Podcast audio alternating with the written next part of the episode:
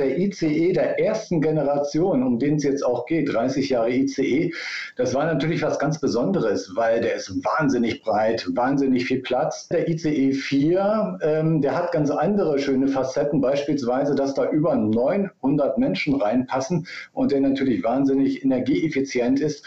Man braucht alle vier, weil alle vier haben irgendwie ganz unterschiedliche Facetten und Stärken. Das war damals schon äh, wirklich aufregend in den 90ern, Faxe aus einem Zug oder Handys gab es ja damals damals auch nicht. Es gab eine Telefonzelle im ICE. Man konnte im ICE 1 in der Telefonzelle telefonieren. Natürlich hat der ICE und der Hochgeschwindigkeitsverkehr in Deutschland auch die Regionen zusammengerückt. Ja, man konnte plötzlich jeden Tag schnell pendeln. Man konnte den Zug als Büro benutzen und äh, Städte schmücken sich ja mit dem Prädikat ICE halt. Also dieser Zug ist nicht nur ein Zug für die Deutsche Bahn, sondern er ist ein Zug für ganz Deutschland und wir finden zum echten Superstar geworden. Turi 2 Podcast Menschen, Medien, Marken.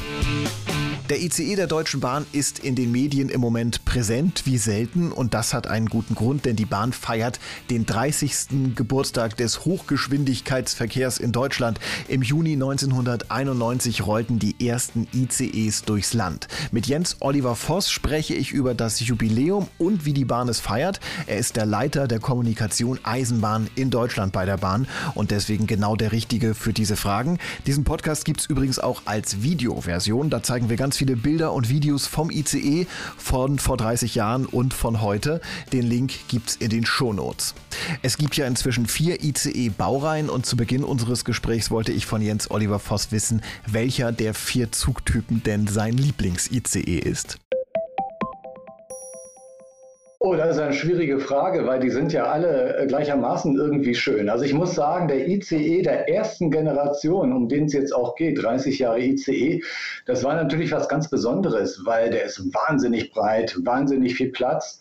Ähm, das ist an dem toll. Äh, man muss jetzt sagen, der letzte, der ICE 4, ähm, der hat ganz andere schöne Facetten, beispielsweise, dass da über 900 Menschen reinpassen und der natürlich wahnsinnig energieeffizient ist. Also äh, ich muss sagen, ähm, eigentlich, ähm, man braucht alle vier, weil alle vier haben irgendwie ganz unterschiedliche Facetten und Stärken. Können Sie die Nostalgiker verstehen, die zum Beispiel dem ICE 3 nachtrauern, weil der so schöne, zeitlose Designformen hat? Ach, aber wissen Sie, ähm, äh, der ICE 4 hat beispielsweise ein ganz tolles äh, Raumkonzept in ähm, und äh, natürlich Nostalgie ist immer ein Thema. Das ist ja auch eine Faszination jetzt unseres Jubiläums, wenn Sie die Bilder sehen der Premierenfahrt. Ähm, da haben viele Menschen Gänsehaut. Ja, Richard von Weizsäcker drückt auf den Knopf vor 30 Jahren in Kassel-Wilhelmshöhe. Also ich verstehe jeden, der Emotionen für die Bahn hat und das treibt uns in der Kommunikation ganz besonders an. Mhm. Sie haben gerade schon einen kleinen Einblick darin gegeben, wie Sie es feiern. Sie setzen da sehr auf äh, Nostalgie, auf die Bilder von vor 30 Jahren äh, aus den ersten ICEs. Ähm, wie feiern Sie dieses Jubiläum bei der Bahn denn ganz genau? Ja, wir haben uns da vorgenommen, dass wir das ganz integriert machen. Marketing und Kommunikation zusammen über alle Disziplinen ähm, weil das ist das Geheimnis. Ich kann schon sagen, wir haben eine wahnsinnig große Presse-Coverage. Äh, und das liegt daran, dass wir uns auch vorgenommen haben, das ein bisschen anders zu erzählen. Natürlich könnte man so ein Thema äh, ganz klassisch sagen, da ist ein Zug fertig. Äh, wir erzählen aber viele Geschichten über Menschen, über Kunden, über die Leute, die den ICE bewegen. Ähm, das machen wir zentral, das machen wir regional und das machen wir auch nach einer Choreografie, die man gut ableiten kann. Ähm, das Ganze begann äh, am Anfang äh, mit einem großen Presseaufschlag äh, in der Zeit. Auch dort haben wir gleich Mitarbeiter in den Fokus gestellt, Menschen, die vor 30 Jahren an Bord waren, bei der Premierenfahrt beispielsweise. Wir haben aber auch äh, danach Interviews mit dem Ausblick, was kommt in den nächsten 30 Jahren äh, unserer Bahnvorstände gebracht. Ähm, Richard Lutz hat sich dazu geäußert und am Ende haben wir am, ähm, am 8. Juni mit äh, dem Bundespräsidenten Frank-Walter Steinmeier einen ICE 4 auf Bundesrepublik Deutschland getauft. Die Bilder sind ja tatsächlich äh, überall durch die äh, Presse gegangen. Äh, wir finden uns jetzt so im letzten Drittel der Kampagne. Was kommt denn jetzt noch? Also das, was man schon gesehen hat, ähm, ist ganz viel Pressearbeit. Äh, zentral, regional, Ähm, das, was man auch schon gesehen hat, ist natürlich das, was unsere Marketingkollegen ähm, gemacht haben. Äh, eine Kampagne, die auch zurückgeschaut hat. Äh, wir haben beispielsweise eine Million günstige Tickets, Sparpreistickets auf den Markt gegeben, die ratzfatz äh, an, die, an den Mann, an die Frau gingen. Und das, was wir zurzeit machen, wir zeigen, äh, was es bedarf, den ICE am Laufen zu halten. Die ICE-Flotte ist tatsächlich 16 Mal zwischen äh, äh, Sonne und Erde hin und her gefahren. Also eine unglaubliche Strecke. Das, was so ein Auto in langen Jahren, vielleicht in 20 Jahren hinlegt, fährt ein ICE im Jahr. Ähm, und wir zeigen jetzt die Menschen, die dahinter stehen, die dafür sorgen, dass die Züge an jedem Tag wieder frisch auf der Piste sind und so, so Kunden gut empfangen können. Wenn ich äh, auf Facebook gucke, sehe ich sie auf Instagram, sehe ich sie in der Zeitung, auch im Fernsehen mit äh, Spots. Und äh, da interessiert mich natürlich, wo investieren Sie Ihr Mediageld, auch gerade was Ihre Anzeigen äh, angeht? Ja, wir haben tatsächlich da alle Disziplinen ähm, betreut oder alle Disziplinen genutzt. Äh, ganz klassisch Out of Home, genauso wie natürlich äh, online, ähm, wie Print. Äh, Print haben wir insbesondere zum Jubiläum genutzt mit großen aufmerksamkeitsstarken äh, Anzeigen. Also wir haben da ein siebenstelliges Budget investiert was auch so der Kickoff war für das, was meine Marketingkollegen entwickeln jetzt äh, für den weiteren Sommer. Da geht es um die Frage Reisen in Deutschland, natürlich mit dem ICE, aber nicht nur, ähm, die Menschen dorthin zu bringen, worauf man sich in Corona oder nach Corona-Zeiten jetzt besonders stark äh, freut, äh, an die Berge, in die, an die See. Also das ist ein Thema, wo wir sozusagen stufenweise arbeiten, aber auch da hat wieder bei dem Thema 30 Jahre ICE in der klassischen Marketingkommunikation die Nostalgie eine Rolle gespielt. Die Bilder erzeugen einfach Gänsehaut, nicht nur bei Menschen, die sich für die Eisenbahn interessieren, sondern für alle anderen auch. Äh, und wir haben da so tolle Leute, ja, Menschen, die sozusagen zur Geburt beigetragen haben des ICEs oder bei der Premierenfahrt dabei waren, aber zwischendurch auch schon Queen Elizabeth äh, gefahren sind im ICE. Also es sind so tolle Geschichten unserer Bahnmitarbeiter, die machen eben Spaß zu erzählen wenn man schon mal versucht, so eine äh, Zwischenbilanz der äh, Kampagne zu ziehen, äh, was haben Sie sich vorgenommen und was haben Sie erreicht? Also wir haben uns vorgenommen, ganz Deutschland damit zu erreichen und wir haben es äh, auch tatsächlich. Ich glaube, es gibt kaum ein Medium, wo wir keine Rolle bislang gespielt haben, die sich noch nicht mit 30 Jahre ICE beschäftigt haben. Wir haben auf Social Media tolle, tolle äh, Filme gehabt, tolle Bilder, ähm, äh, im Marketing all das erreicht. Das, was uns so ein bisschen geärgert hat, ist tatsächlich äh, an dem Tag, als äh, es darum ging, den Stolz der Lokführer zu taufen. Mit Frank-Walter Steinmeier, äh, den ICE 4 auf Bundesrepublik Deutschland, dass dort am selben Tag, eine halbe Stunde vorher, die Lokführergesellschaft GDL mitgeteilt hat, dass sie streiken wollen, Bahnstreiks jetzt in Betracht ziehen. Und man muss schon sagen, äh, wenn man für Lokführer und deren Stolz eigentlich einsteht als Gewerkschaft, wie man dann auf so eine törichte Idee kommt, äh, gerade das dann zu machen, wenn man genau die feiern will, kann kein Mensch verstehen. Lassen Sie uns mal ein bisschen in den ICE gucken und darin, wie sich äh, der ICE in den vergangenen Jahren entwickelt hat. Man könnte ja eigentlich sagen, der, wenn man das ganz nüchtern betrachtet, das ist ein Zug, den Sie da feiern. Und an das Regionalexpress-Jubiläum habe ich mich jetzt noch nicht erinnert. Warum ist der ICE überhaupt so ein wichtiger Zug für die Deutsche Bahn?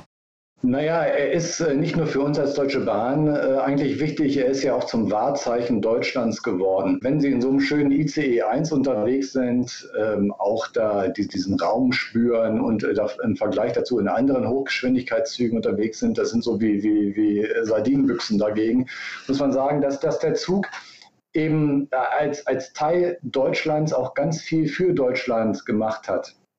Ich möchte nicht wissen, wie viele Ehepaare sich im Zug kennengelernt haben, aber das ist so eine persönliche Geschichte. Natürlich hat der ICE und der Hochgeschwindigkeitsverkehr in Deutschland auch die Regionen zusammengerückt. Ja, man konnte plötzlich jeden Tag schnell pendeln, man konnte den Zug als Büro benutzen und äh, Städte schmücken sich ja mit dem Prädikat ICE halt.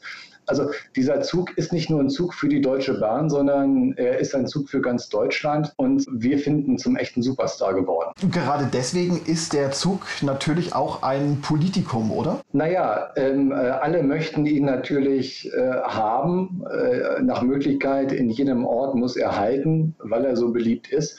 Aber wenn man äh, Hochgeschwindigkeitsverkehr sieht, äh, muss es da schnell vorangehen. Da können Sie natürlich nicht überall halten. Sie brauchen auch die Strecken dafür, wo Sie schnell fahren können. Und das ist ja auch so ein Thema, äh, was nicht ganz einfach ist. Alle sagen, ja, wir wollen mehr Verkehr auf der Schiene. Die Bahn muss ausgebaut werden. Wir brauchen mehr Strecken. Aber natürlich nicht bei mir und natürlich nicht in der Nähe meiner Stadt. Und dann werden ganz schnell Vorhaben durch ganz viel Klageverfahren äh, verlängert und in, in, die Länge gezögert. Deswegen ist das für uns auch so wichtig, wenn es neue Strecken geben soll. Hochgeschwindigkeitsstrecken, wir reden da über den Deutschlandtakt, das ist, das ist ja das große Ziel. Ein Taktfahrplan in Deutschland, man weiß im Prinzip, jede halbe Stunde geht zur selben Zeit äh, ein Zug ab Hamburg, ab Berlin, ab Dortmund. Ähm, wenn man das will, muss man die Infrastruktur ausbauen. Und wenn man Klimaschutz will, muss man die Bahn unterstützen. Und dagegen alles zu sein oder nicht zu sein, ist natürlich nicht der richtige Weg. Die Politik, genau das, was Sie gerade gesagt haben, betont es immer wieder, ähm, dass die äh, Deutsche Bahn, dass der äh, ICE-Verkehr, dass der Deutschlandtakt dazu beitragen soll, die Verkehrswende in Deutschland ähm, zu schaffen. Wo geht die Reise mit der Bahn in den kommenden Jahren hin? Was haben Sie sich da vorgenommen? Ja, man, man, muss sagen, das ist ein riesiges Investitionsprogramm. Ja, wir sind, wir sind eine Jobmaschine hier in Deutschland. Wir investieren beispielsweise in Schienennetz bis zum Ende des Jahrzehnts 170 Milliarden Euro. Eine riesige Summe. Ähm, das heißt, viele Jobs in der Bauindustrie hängen hier bei uns. Dazu geht es auch in Richtung Hightech. Wir wollen das gesamte Netz digitalisieren, dadurch mehr Züge aufs gleiche Schienennetz kriegen, die dann so wie per Autopilot und Abstandsradar hintereinander fahren, nicht mehr mit klassischen Signalen. Und äh, wir werden die ICE-Flotte richtig aufstocken. Zurzeit haben wir 330 äh, ICE-Züge. Die werden sukzessive mehr. Und äh, langfristig wollen wir die Zahl fast verdoppeln, ja, fast auf 600 ICE-Züge kommen. Also das ist ein tolles Angebot, klimafreundlich zu fahren. Ähm, und äh, wir merken auch, äh, selbst ähm, nach Corona ist es ja nicht so, dass tatsächlich jetzt die Menschen nicht mehr mit der Bahn unterwegs sind, sondern jeden Tag sitzen wieder mehr Leute drin. Ähm, das Homeoffice, glauben wir, wird uns am Ende auch nicht so viele Reisende kosten oder Kunden kosten weil ähm, die Sehnsucht, sich persönlich zu treffen, ja nach wie vor da ist. Und man kann, äh, dann pendelt man durchs Homeoffice vielleicht von, von Dienstag bis Donnerstag und nicht mehr von Montag bis Freitag und macht die zwei Homeoffice-Tage. Am Ende ist man doch mit der Bahn unterwegs. Und äh, darauf setzen wir und das sehen wir auch jeden Tag. Die Buchungszahlen klettern jeden Tag ein Stückchen wieder nach oben. In der Corona-Zeit war es ja so, dass wenn man in die Bahn gestiegen ist, musste man fast schon ein bisschen schlechtes Gewissen haben. Da gab es dann so Ansagen wie, äh, wir sind auch für alle die da, die jetzt reisen müssen. Also von Reisen wollen war damals ja nicht die Rede. Heutzutage kann man da wieder mit gutem Gewissen in die Bahn steigen? Ja, also absolut. A, Bahnfahren war und ist sicher, wenn Sie sich Sorgen machen wegen der Frage von Infektionen. Unsere Klimaanlagen, die Lüftungssysteme sind so gut, dass alle sieben Minuten die komplette Luft ausgetauscht wird in einem Wagen. Also das ist absolut sicher und wir versuchen ja auch innerhalb des Buchungssystems das so zu machen, dass die Menschen Abstände einhalten. Ähm, wir haben Bereiche für Familien, die eng zusammensitzen wollen, aber vom Prinzip buchen wir erstmal Fensterplätze und versuchen dann die Plätze freizuhalten. Natürlich, ähm, unsere Mannschaft ähm, ist das Rückgrat hier der Deutschen Bahn. Die ist äh, Tag und Nacht unterwegs gewesen, hat äh, für Mobilität gesorgt an den Stellen, wo sie sein muss. Waren ja viele Leute nach wie vor unterwegs, Krankenschwestern, die zum, zum Job mussten. Geschäftsreisende, die Termine erreichen mussten.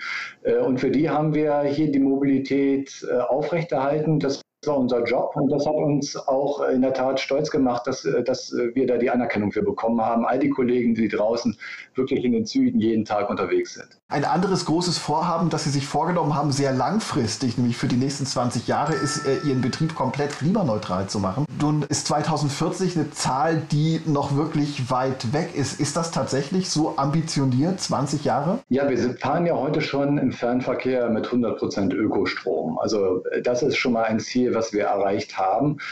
Aber die Wahrheit ist ja auch, und wir wissen es äh, alle, äh, wenn man beispielsweise äh, Ökodiesel tanken wollen würde, 100% Ökodiesel, ist das schwierig. Und äh, wir als Deutsche Bahn haben ja nicht nur die schönen äh, weiß-roten Züge oder lichtgrau sind die genau genommen, ist gar kein Weiß mit dem roten Streifen, die mit 100% Ökostrom fahren, sondern wir haben den Regionalverkehr. Im Regionalverkehr entscheiden nicht die Bahnunternehmen äh, wie die Deutsche Bahn darüber, ob man mit Ökostrom fährt, sondern die Aufgabenträger, die Bundesländer, die Verkehrsverbünde, die, die den Verkehr bestellen. Ähm, also wenn die sagen, bitte schaltet auf Ökostrom um, ähm, dann machen das die Bahnunternehmen wie die Deutsche Bahn. Aber wir müssen an, an den Dieselersatz arbeiten. Diese Strecken gibt es nach wie vor. Äh, wir müssen an alternativen Antrieben arbeiten. Ähm, Wasserstoff ist da ein Thema, ja, oder Akkuzüge. Äh, da ist die Technik noch nicht so weit. Wenn wir das heute sagen wollten, wir würden gerne Züge bestellen, um äh, diese Lokomotiven abzuschaffen, gibt es die gar nicht. Wir müssen natürlich auch sehen, wir haben ja eine große Busflotte äh, die muss auch umgestellt werden. Und an vielen Stellen ist die Technik noch nicht dabei, soweit. Äh, und daran arbeiten wir jetzt zusammen mit der Industrie, mit Partnern, um, um dann den Schritt voranzugehen, auch wirklich klimaneutral bis 2040 sein zu können. Lassen Sie uns zum Schluss noch mal ein bisschen in alten ICE-Zeiten schwelgen. Vielleicht haben Sie da eine Idee, vielleicht fällt Ihnen etwas ein. Gibt es ein Zugerlebnis oder ein ICE-Erlebnis, an das Sie sich ganz besonders gerne erinnern? Naja, also ich habe da schon tolle Menschen kennengelernt im ICE, muss ich sagen. Äh, das ein oder andere Bier auch getrunken, aber äh, eine Erinnerung, die ja, die jungen Menschen gar nicht mehr nachvollziehen können, ist ein Fax aus einem ICE versandt zu haben. Ja, in den ICE 1 gab es früher sowas wie Faxgeräte. Ja, meine Kinder wüssten gar nicht, wenn die den Fax sehen, was macht man denn damit eigentlich ja, in der heutigen Zeit. Also das war damals schon äh, wirklich aufregend in den 90ern, Faxe aus einem Zug oder Handys gab es ja damals auch nicht. Es gab eine Telefonzelle im ICE, man konnte im ICE 1 in der Telefonzelle telefonieren. Also die, die, diese Technikfaszination, äh, die, die, hat mich damals ähm, äh, wirklich äh, berührt. Ein Bordprogramm, ja, heute schaut jeder auf sein Handy, deswegen sind die Züge mit WLAN ausgestattet und wir, wir, wir streamen da Filme runter.